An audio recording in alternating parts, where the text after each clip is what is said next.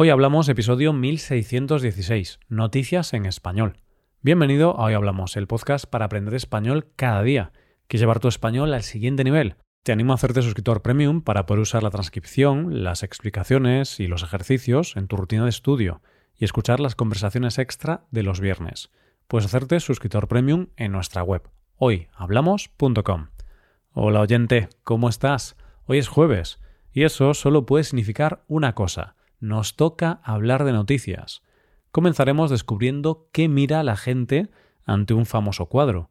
Después conoceremos la oferta de trabajo para el trabajo por el que un millón de chicas matarían y finalmente hablaremos de un gato que trabaja en un aeropuerto. Hoy hablamos de noticias en español. El arte tiene algo de fascinación irracional. ¿Qué quiero decir con esto?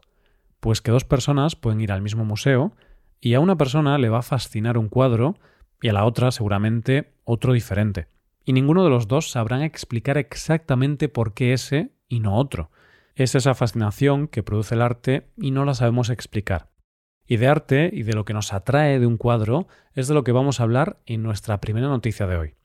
El protagonista de esta noticia es el cuadro El Jardín de las Delicias, de El Bosco, que se encuentra en el Museo del Prado en Madrid.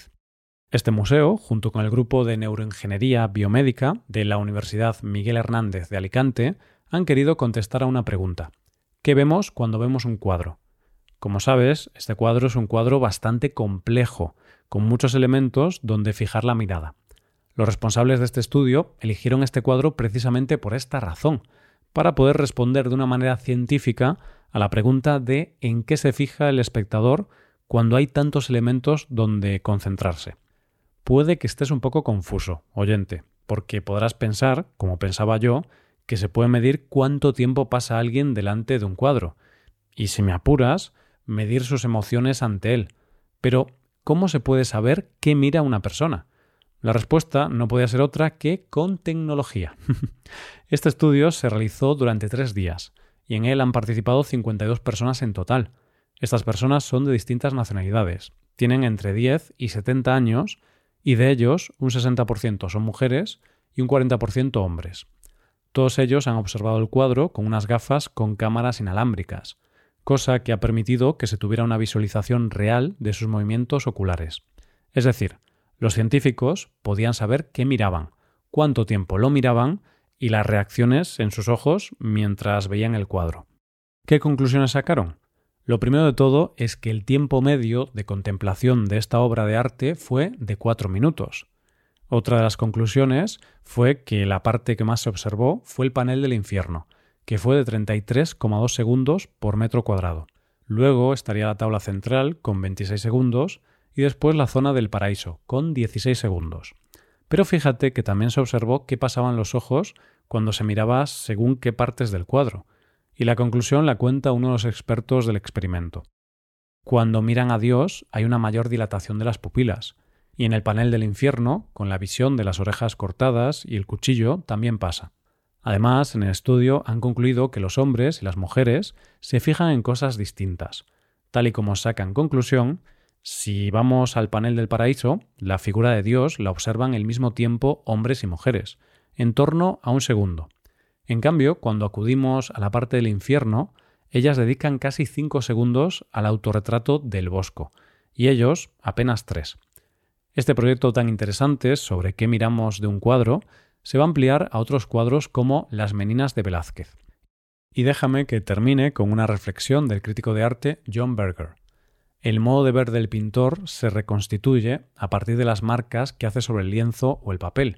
Sin embargo, aunque toda imagen encarna un modo de ver, nuestra percepción o apreciación de una imagen depende también de nuestro propio modo de ver. Vamos con la segunda historia de hoy. Creo que casi todos hemos visto la película llamada El diablo viste de Prada.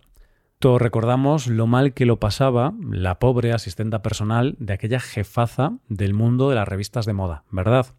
Pues en esta segunda noticia de hoy vamos a hablar de la posibilidad de que ocupes el puesto de esa asistenta. Aquella película estaba basada en un libro del mismo nombre que había escrito una antigua asistenta de Anna Wintour, que es un icono del mundo de la moda, una mujer muy poderosa y directora de la revista Vogue. Vamos, se dice que esta mujer es la persona más influyente y poderosa del mundo de la moda. Pues bien, la noticia es que en la página web del grupo editorial detrás de esta revista han sacado una oferta de trabajo para ser el asistente de la mismísima Anna Wintour. ¿Ves cómo no te engañaba cuando decía que podías ser el personaje de la asistenta en la película? ¿Cuáles serían las funciones que tendría que desempeñar este asistente según la oferta? Tendría que hacer cosas como ayudarla en la coordinación de reuniones y gestión de eventos y compromisos de igual manera, se encargaría de la supervisión del flujo de la comunicación e información que entra y sale de su oficina de Nueva York. En la oferta se especifica que la persona que se postule para el cargo deberá ser una persona extremadamente organizada, poder realizar muchas tareas a la vez y de manera rápida y eficiente y tener una gran capacidad de gestión del tiempo. Asimismo, tiene que tener fuertes habilidades de comunicación verbal, interpersonal y de colaboración. ¿Qué requisitos hay que cumplir para poder acceder a este puesto? Hay que tener un título universitario y tener uno o dos años de experiencia laboral en la industria editorial, de contenidos o de medios digitales. Se requieren más habilidades que podríamos describir como técnicas, pero se pide también que la persona tenga discreción, confidencialidad, confianza, entusiasmo y una actitud positiva, equilibrada con la humildad y la voluntad de aprender.